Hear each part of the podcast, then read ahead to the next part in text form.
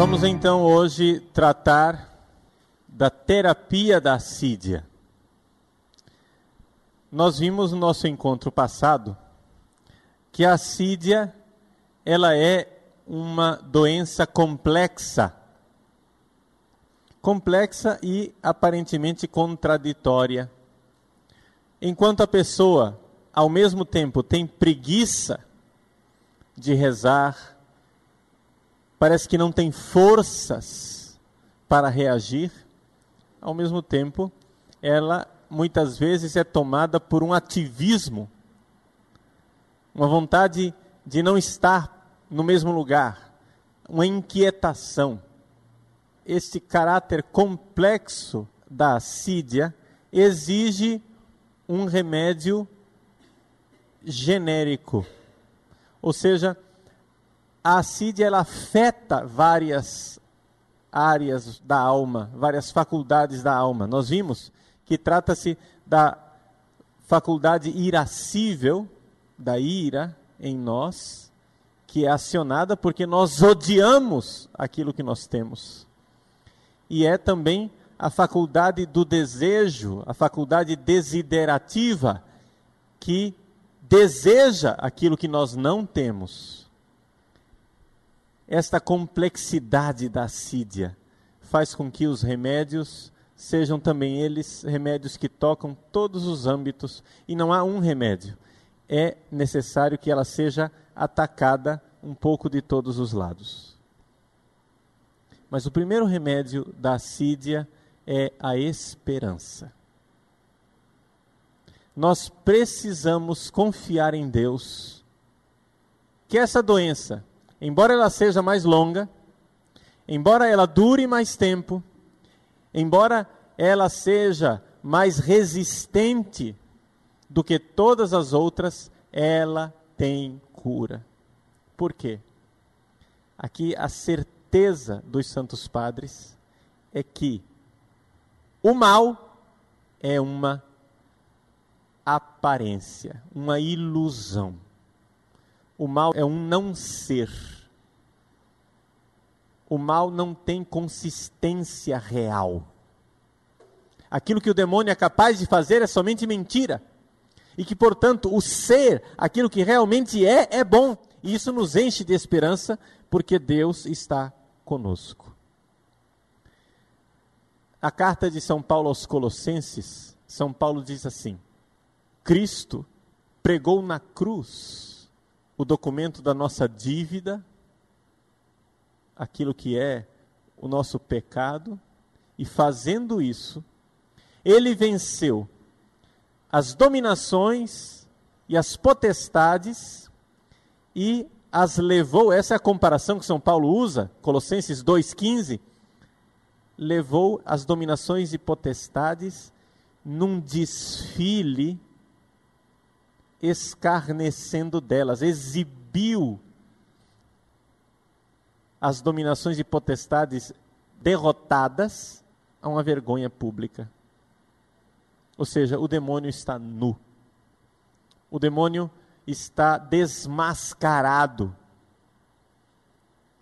Eu vi Satanás caindo como um raio. O demônio não tem poder nenhum sobre nós.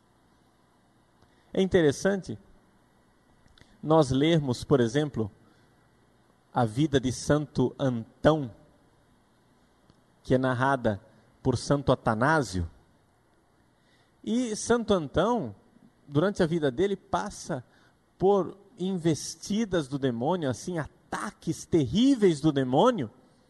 E é interessante, lá pelas tantas, depois de narrar tantos ataques do demônio, Santo Atanásio para e começa a explicar, dizendo assim: Vejam, o demônio não tem poder nenhum.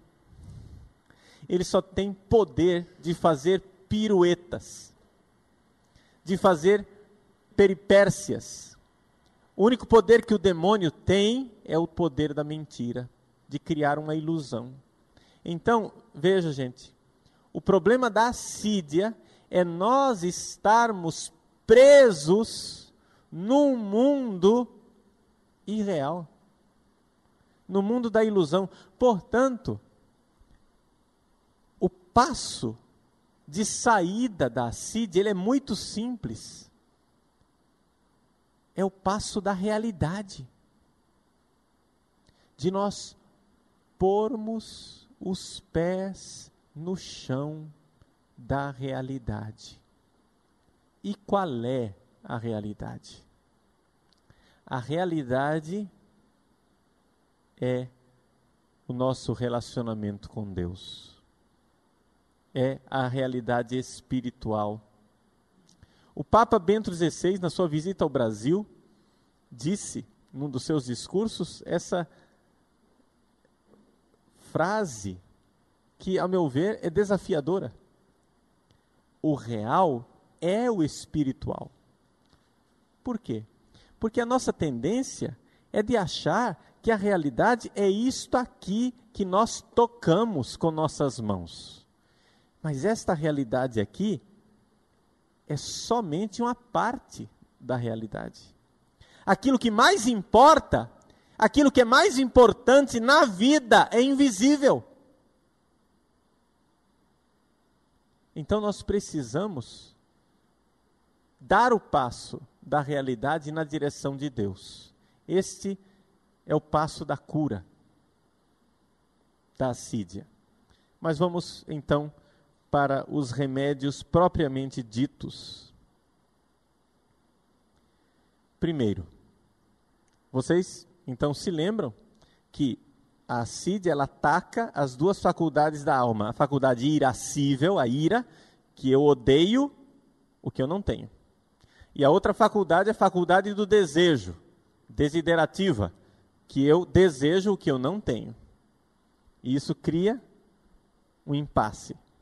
Nós precisamos então aplicar remédio nessas duas áreas. Primeiro, os remédios da faculdade irascível, da ira primeiro remédio vai parecer um remédio meio decepcionante. Você vai dizer, mas padre, o senhor nos fez esperar tanto para ouvir isso?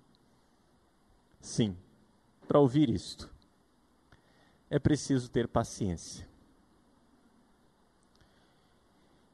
Paciência é uma virtude humana que nós estamos perdendo. O que é a paciência? A paciência é a capacidade de nós suportarmos o sofrimento.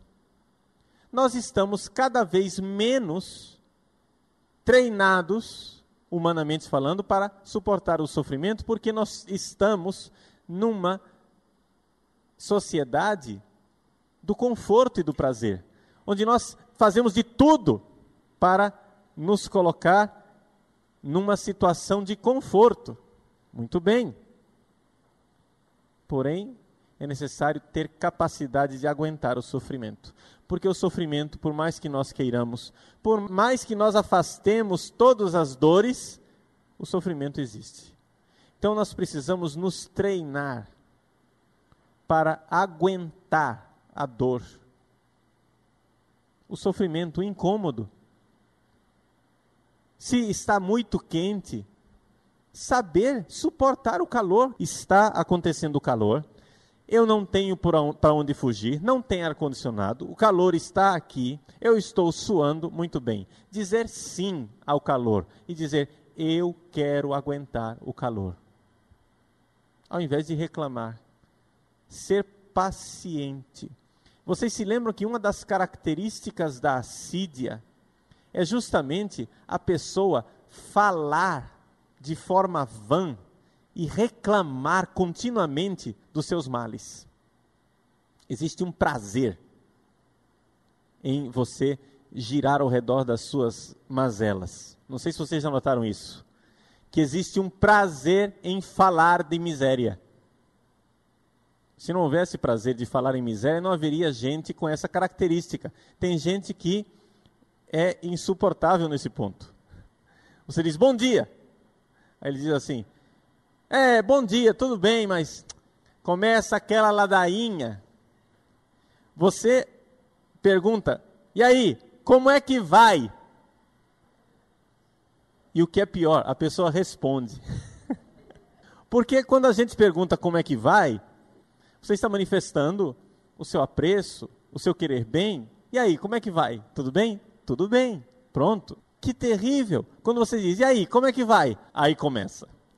A narrativa dos sofrimentos.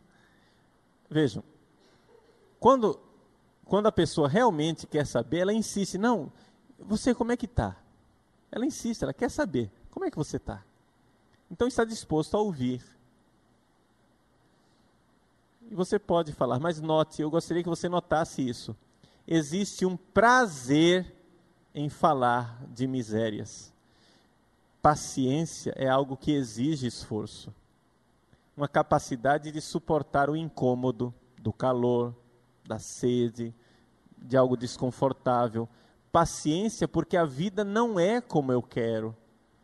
Porque atrás da nossa impaciência está uma vontade de nós sermos deuses. Aqui está. Eu odeio o que eu sou, limitado, fraco, incapaz de fazer todas as minhas vontades. Entendem? Onde é que está a impaciência? A impaciência é um ódio contra o ser. Mas quem é você? Você é um ser humano, uma criatura limitada. Você não é o super-herói. Então, tenha paciência. É interessante como as pessoas humildes são pacientes. A gente vê pessoas pobres e humildes carregarem sofrimentos, mas por quê? Porque existe uma humildade quando a pessoa sabe que não pode fazer tudo o que quer e não dá conta, não tem esse poder. Não se trata aqui de uma acomodação, não é isso.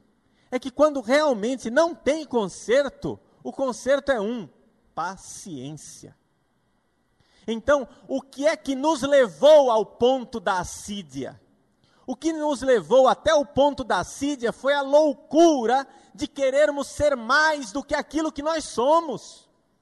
Nós fizemos um projeto de vida que nós não damos conta. Quando você chega lá pelos 40 anos de idade e você vê que tem mais estrada para trás do que para frente e que você não vai dar conta de ser tudo o que você sonhou, a assídia bate na sua porta.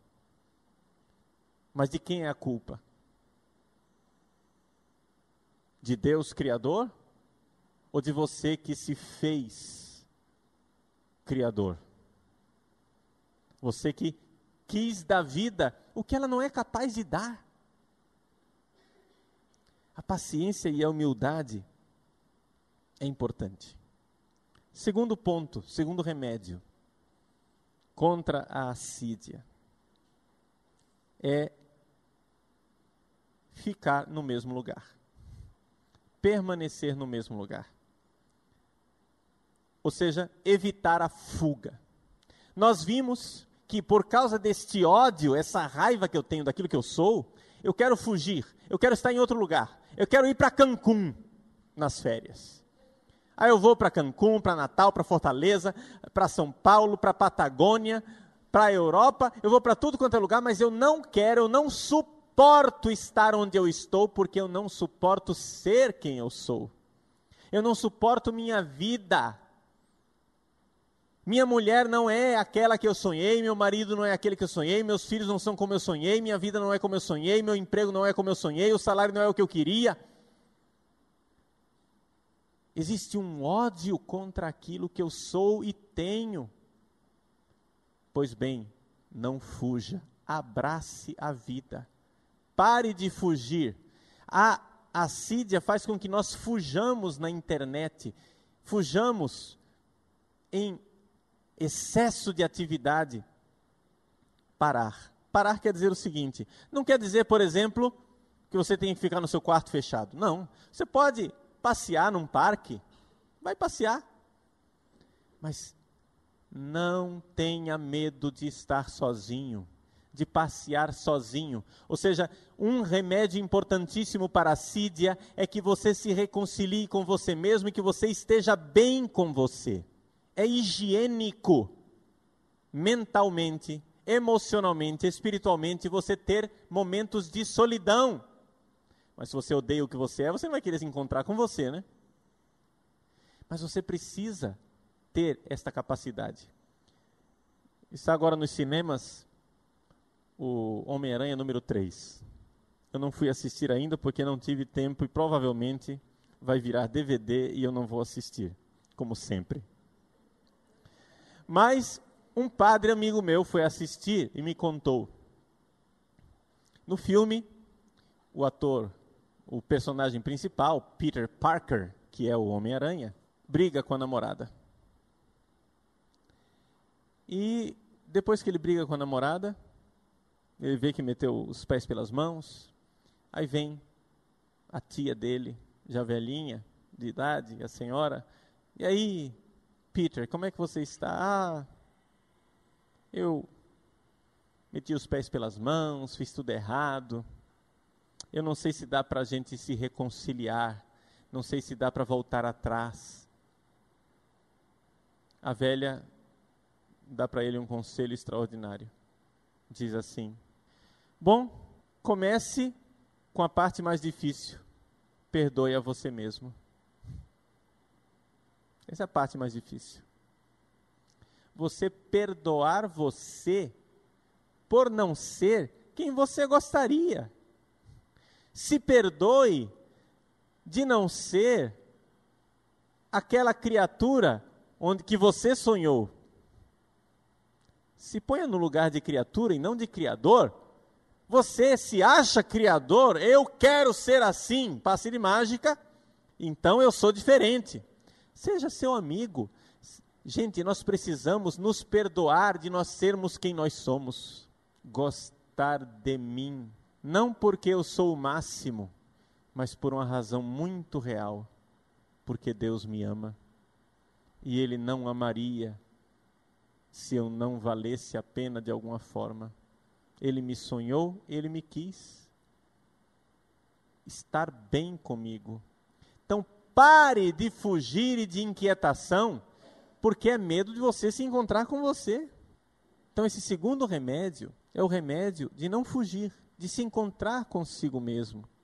Você pode, sim, ter amizades, não precisa ser um ermitão no deserto sozinho. Não, pode ter amizades.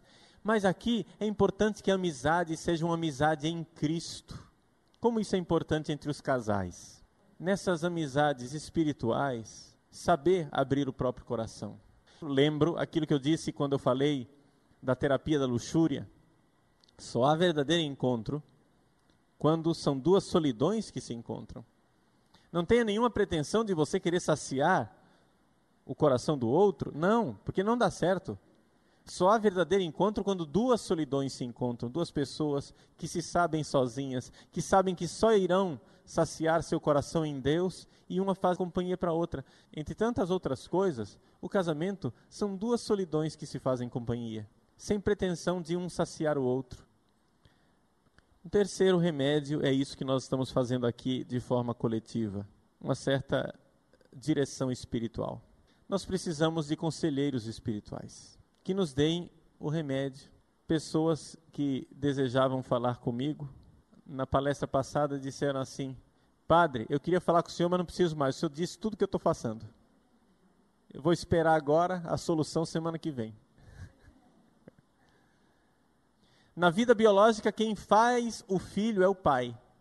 Na vida espiritual, ao contrário da vida biológica, quem faz o pai é o filho. Ou seja, é quando nós temos um coração de filhos e escolhemos alguém para ter uma paternidade, uma maternidade espiritual. Esta coisa de ter um pai espiritual, uma mãe espiritual, é um esforço muito maior do filho do que do pai. Por que é que nós chamamos os padres da igreja de santos padres? Porque nós temos que ter um coração filial e nos deixar gerar por eles. Eles não serão padres da igreja, não serão padres de ninguém se nós não tivermos um coração de filhos, se o nosso coração for de órfãos eles não serão nossos pais espirituais. Então, esse encontro que nós estamos tendo aqui, essas palestras, são palestras de direção espiritual. Nós estamos sendo dirigidos espiritualmente. Não pelo Padre Paulo, mas por esses grandes padres espirituais do passado. Nos sentimos filhos deles. E se temos esse coração de quem se deixa guiar, então o Espírito Santo irá nos modelar uma conversa espiritual com um pai espiritual, um livro de um grande autor espiritual, do qual nós nos façamos filhos, é também um remédio importante. Outro ponto importante, outra virtude importante, é a perseverança. Vejam só, perseverança quer dizer aguentar as coisas nós precisamos perseverar nas coisas. Mas esse remédio da perseverança, ele precisa ir junto com outro remédio. Você vai estranhar a palavra, mas é isso. Você precisa de uma medida. Um senso de medida. Você se lembra que a Sídia gosta de se disfarçar de virtude. Aí você chega e diz assim: Eu vou rezar três horas. Não consegue rezar três horas. E aí desiste. E aí não reza nada. Nós precisamos ter um sentido de medida para a nossa vida. Eu tenho condições de rezar 15 minutos, vou rezar 15 minutos, vou marcar o meu horário e vou rezar os meus 15 minutos. Não deixe que o orgulho tome conta de você. Ah, 15 minutos é pouco demais. Ponham isso na cabeça, isso é importante, isso é também dos Santos Padres. Os propósitos que eu faço, que duram pouco tempo, são mais nocivos do que úteis. Se eu faço um propósito e não seguro aquele propósito, isso é mais prejudicial do que saudável. Eu faço um super propósito, sem sentido de medida, eu não tenho medida. Os santos padres usam a palavra, a palavra grega para medida é cânon. O cânon, uma régua. Você tem que ter uma medida, tem que ter um limite. Você tem que conhecer o passo do qual suas pernas são capazes. Então, não queira projetar grandes arroubos místicos, jejuns de faquires, entendem? Grandes propósitos espirituais que você não vai conseguir sustentar. Tenha um senso de medida. Poucas coisas, porém com perseverança, são melhores do que muito que depois não dou conta. Então vejam, a perseverança e a medida são dois remédios que vão de mãos dadas. Eu preciso perseverar, mas para perseverar eu preciso ter um senso da medida. E isso é muito importante com relação à assídia, por quê? Porque na assídia a pessoa parece que não consegue refletir. Ela precisa de tarefas simples até a oração precisa se simplificar. Nós iremos ver depois na, na outra parte, quando falarmos do desejo, do, da cura do desejo. Mas a oração precisa ser simples, porque tudo que é muito complicado fica muito pesado para o assidioso. Então você precisa voltar para o caminho da infância espiritual. Então aqui eu digo nossa mestra é Santa Teresinha do Menino Jesus e da Sagrada Face. Por quê? Porque Santa Teresinha sabia que a criança, quando você se faz pequeno, a criança cai. Mas a gente costuma dizer que a criança cai macio, né? Ela não se machuca. Porque porque o baque é pequeno. Mas se você é grande, a queda termina quebrando você. Então, se fazer pequeno, se eu me faço pequeno, a queda me prejudica menos. É o caminho da infância espiritual. Saber a minha medida, saber o meu pouco.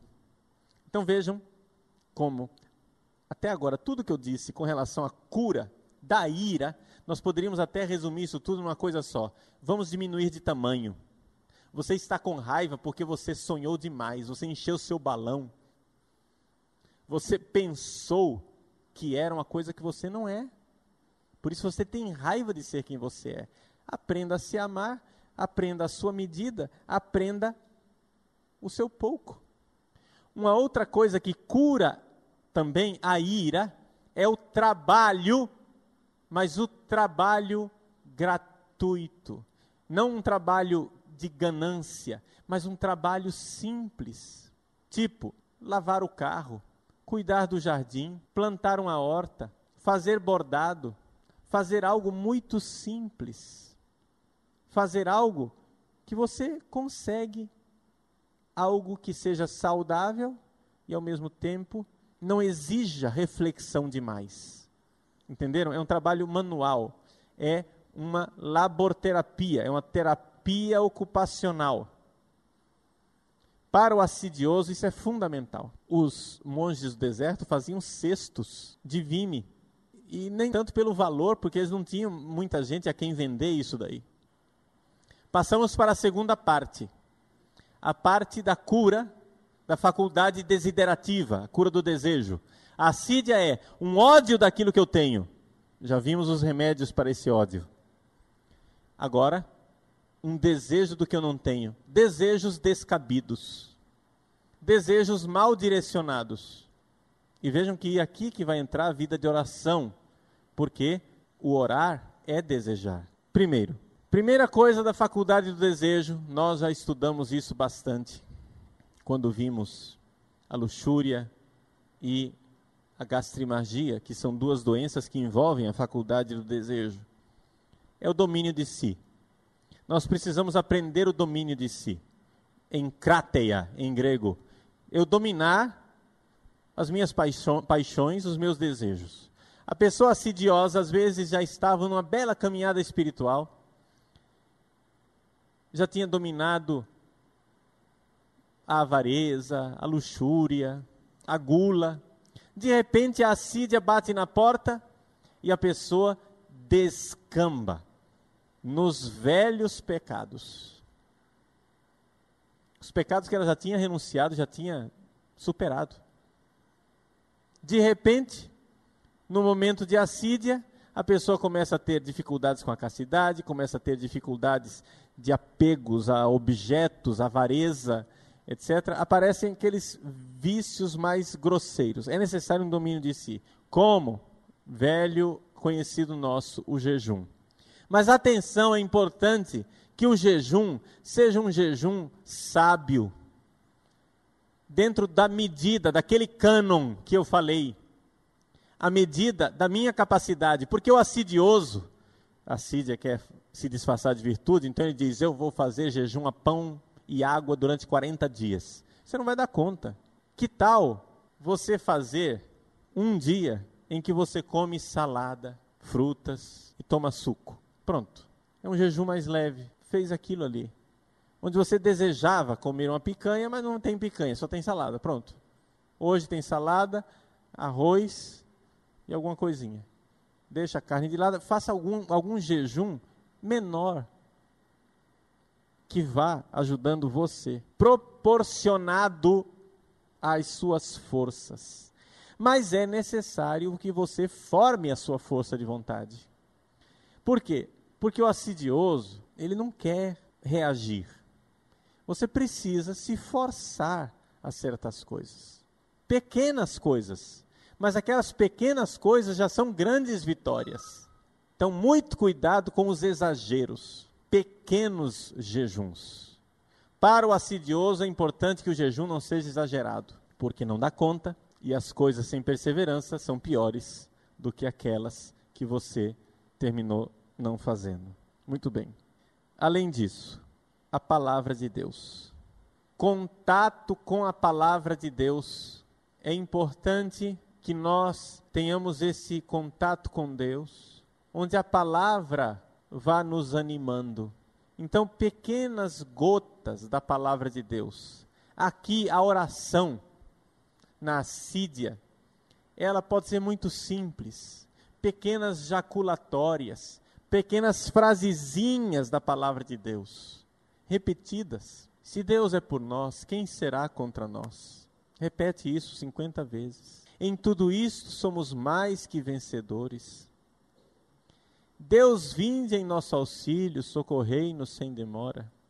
Muitas vezes, quando eu estou à noite sem sono e os problemas começam a surgir, aquele maremoto de preocupações, inquietações, justamente porque é característica, é típico da sídia. Quando você está rezando, o sono aparece. Quando você precisa dormir, o sono vai embora. E você não é capaz de grandes orações, mesmo durante a noite. Então, eu pego o terço e até a Ave Maria me parece demais. A minha oração tem duas palavras: Jesus, piedade. E acabou. Inspira Jesus, expira piedade. Inspira Jesus, você está recebendo o Espírito Santo, o amor de Deus Pai, o próprio Jesus está vindo habitar no seu coração. Expira piedade, quer dizer que você está entregando o fardo, a preocupação, a angústia, o pecado, tudo o que está lhe atazanando. Jesus, piedade. Esta oração monológica, ou seja, uma oração que é de uma palavra só ela é muito aconselhada pelos santos padres, não é um caminho que eu inventei, não. Essa simplicidade, porque para o assidioso as coisas precisam ser simples. Uma das coisas típicas do assidioso, por exemplo, é a preguiça de rezar, que acontece, o pessoal da renovação carismática, muitas vezes, está com assídia e não se dá conta, porque usa a oração em línguas como uma bengala. O próprio Evagrio fala isso, dizendo que o monge gosta de mover a língua na boca, mas não quer rezar os salmos, não quer articular palavras. Vamos rezar. Ah, não, aí você não tem vontade de levantar.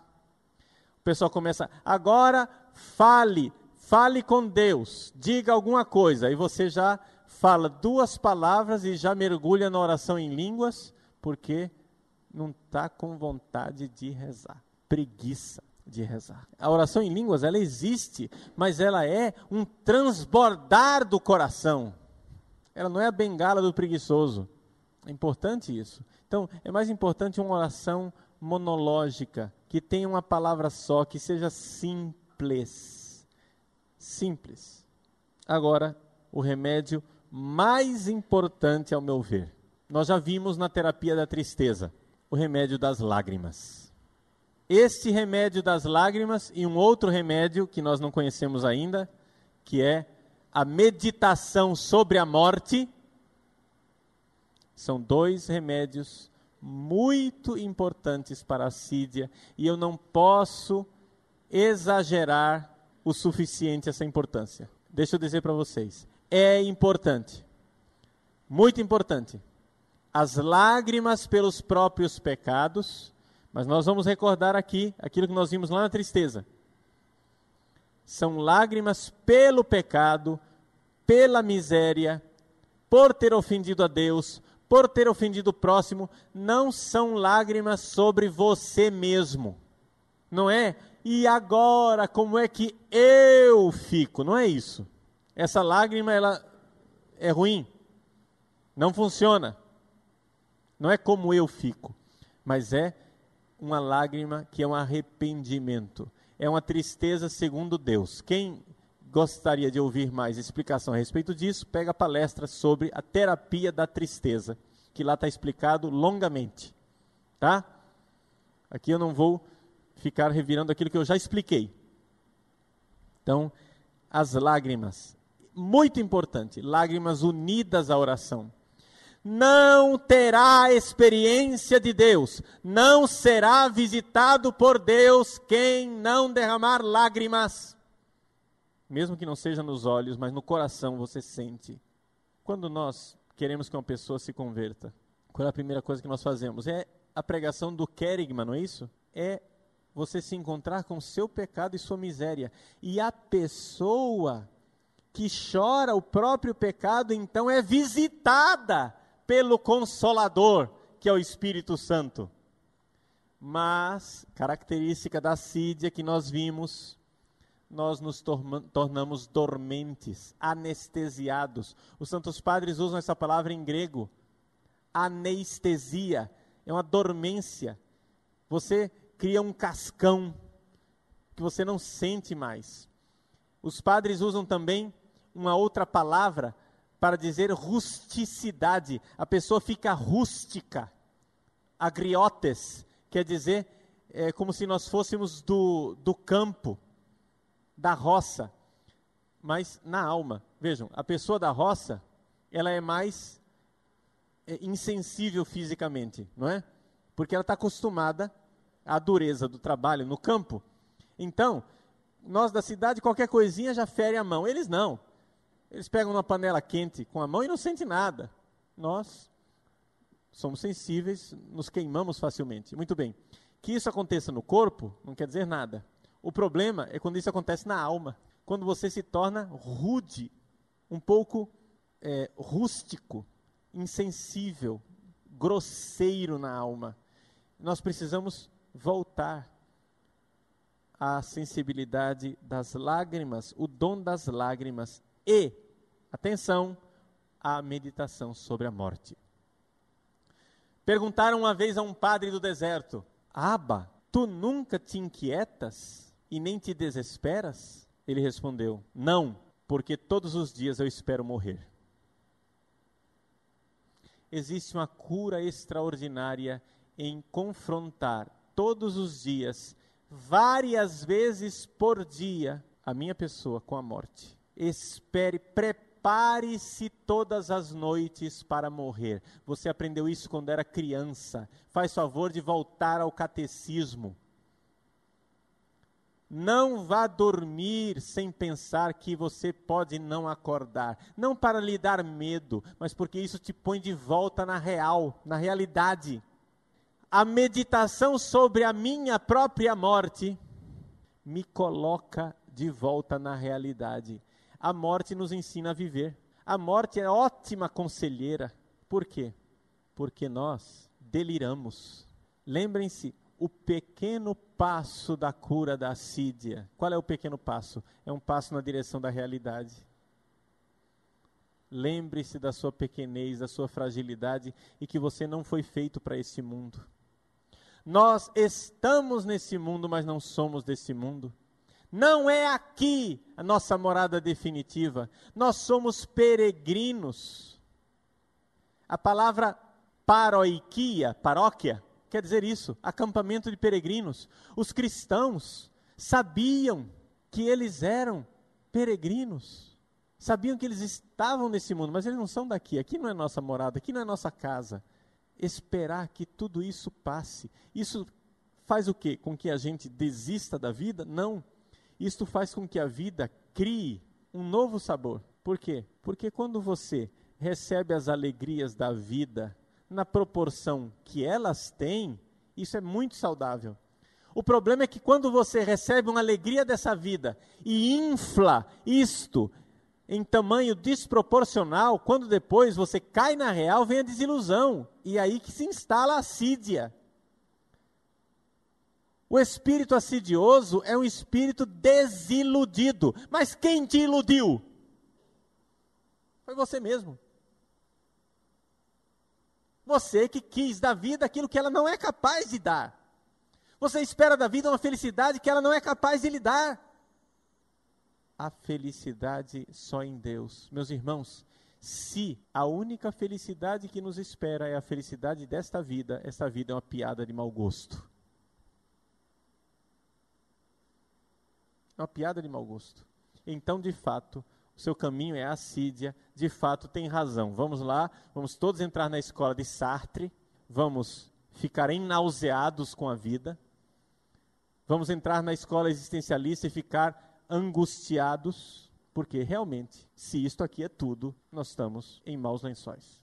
Mas, se você todos os dias e várias vezes por dia se lembra da sua própria morte,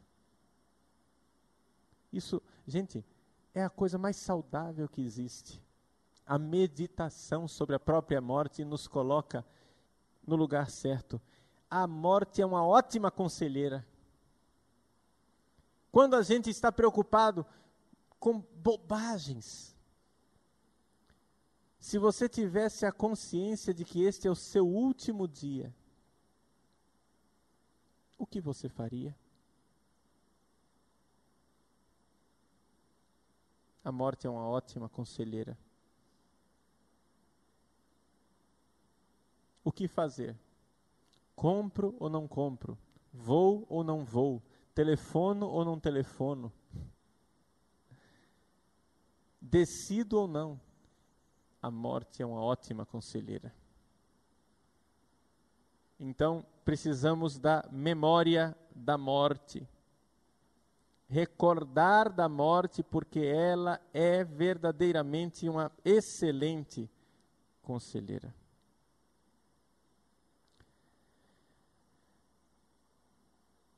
Quando falei da oração, eu me esqueci de salientar um detalhe. É a beleza e a importância da oração dos salmos. Salmodiar, rezar os salmos. Como é importante o livro dos salmos.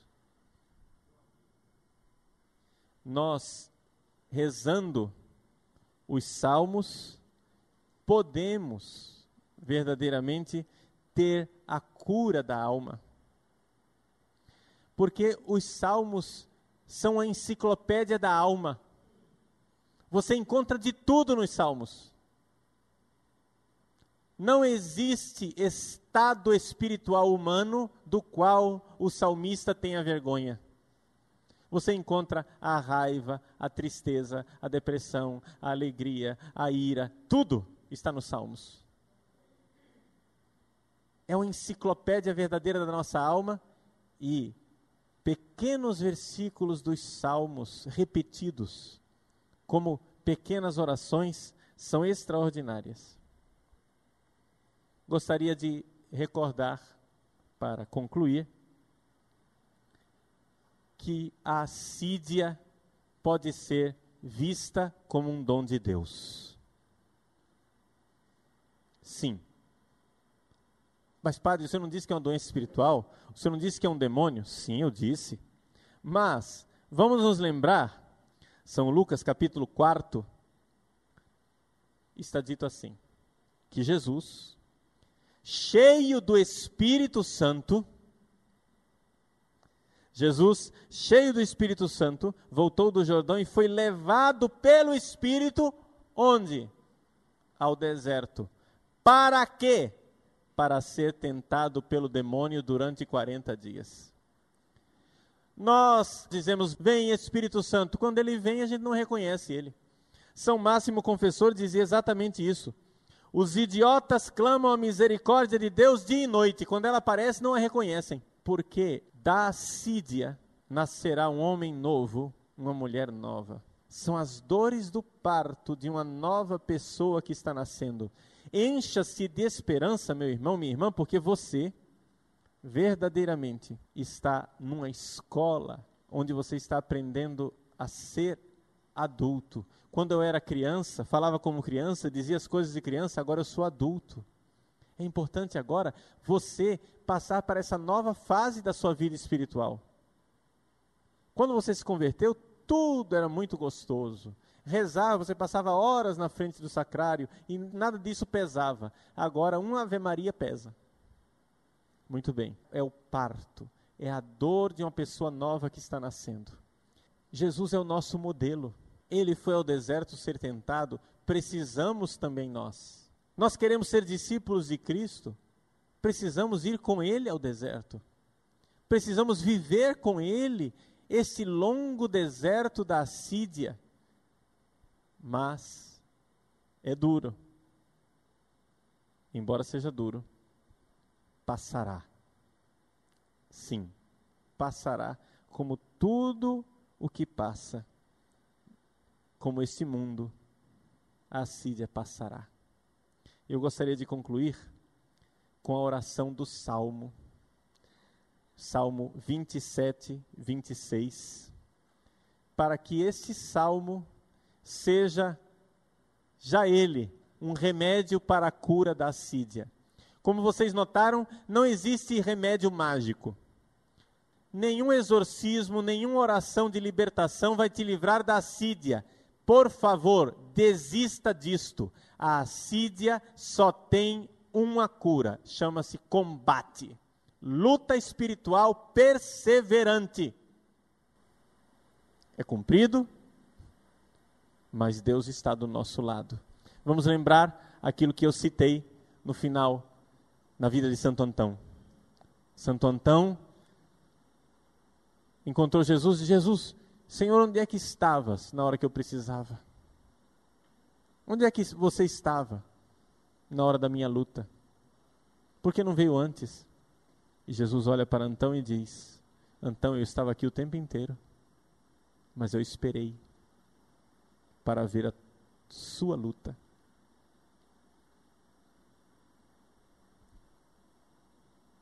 O Senhor é a minha luz e a minha salvação. A quem temerei? O Senhor é o protetor de minha vida, de quem terei medo? Quando os malvados me atacam para me devorar vivo, são eles, meus adversários inimigos, que resvalam e caem. Se todo um exército se acampar contra mim, não temerá o meu coração se se travar contra mim uma batalha, mesmo assim terei confiança. Uma só coisa.